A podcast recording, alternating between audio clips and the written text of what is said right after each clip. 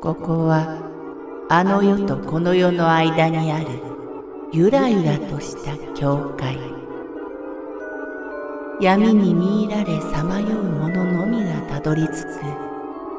大曲が時の世界へようこそ。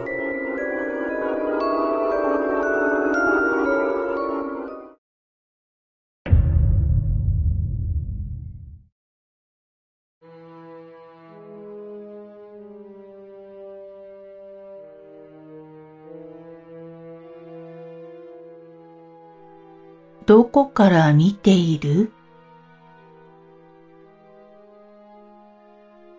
これからお話しさせていただくことは、全く霊感とは無縁の友達が体験した話で、私が聞いた体験の中で一番印象に残っているというか、脳にじとっとこびりついているという表現の方が合っているかもしれませんが、話を聞いた時にすごく寒気がした体験談です。私の友達 S 君は旅行が好きで、しかも計画性なしに行動し、好きなことをして好きなものを見て帰るという一風変わった旅行を好んでしていました。長野県に旅行に行った時もいつもと変わらず好きなことをしながら自由気ままな旅行を楽しんでいました。遊びすぎて時間も夜の10時前くらいになり、行き当たりばったりで泊まるところを探す S 君ですが、その時も安くて予約がなくても泊まれそうという理由で宿を探し、一つの民宿を見つけました。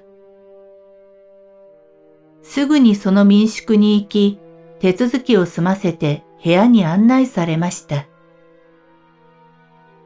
その民宿はロッジ系の建物で、部屋の中は木製の二段ベッドに浴室、トイレ、テレビと、他の民宿に比べて設備と値段は相応しているかなって思えるような風情のあふれる宿だったそうです。彼はそういう宿が一番落ち着くと言います。一息ついてからお風呂に入り、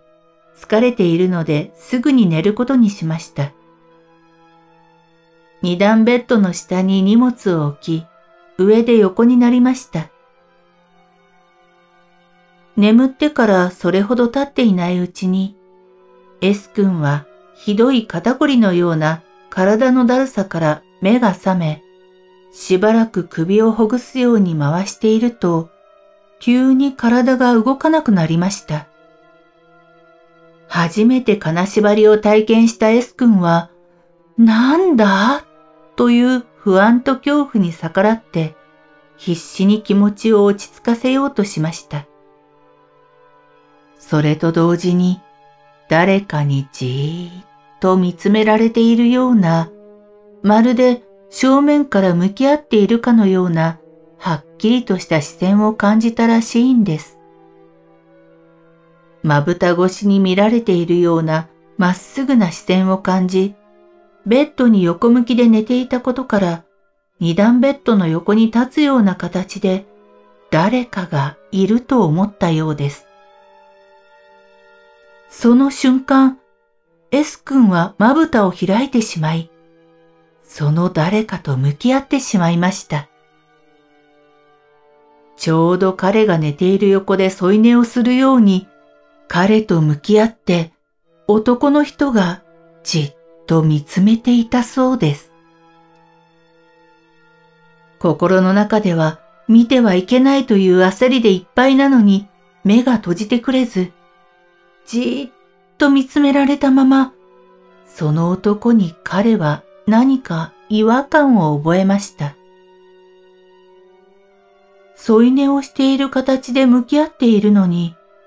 視界を下の方に向けても体は見えないのです。何かおかしい。はじめに感じた視線。ベッドの横に誰かが立って見つめているような感覚。体は立って見ているのに、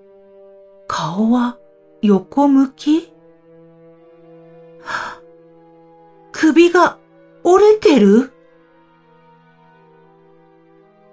この話を聞いたとき、すごく怖くて寒気が走りました。また、その後の旅行はやめないという彼の言葉にも驚いたことを覚えています。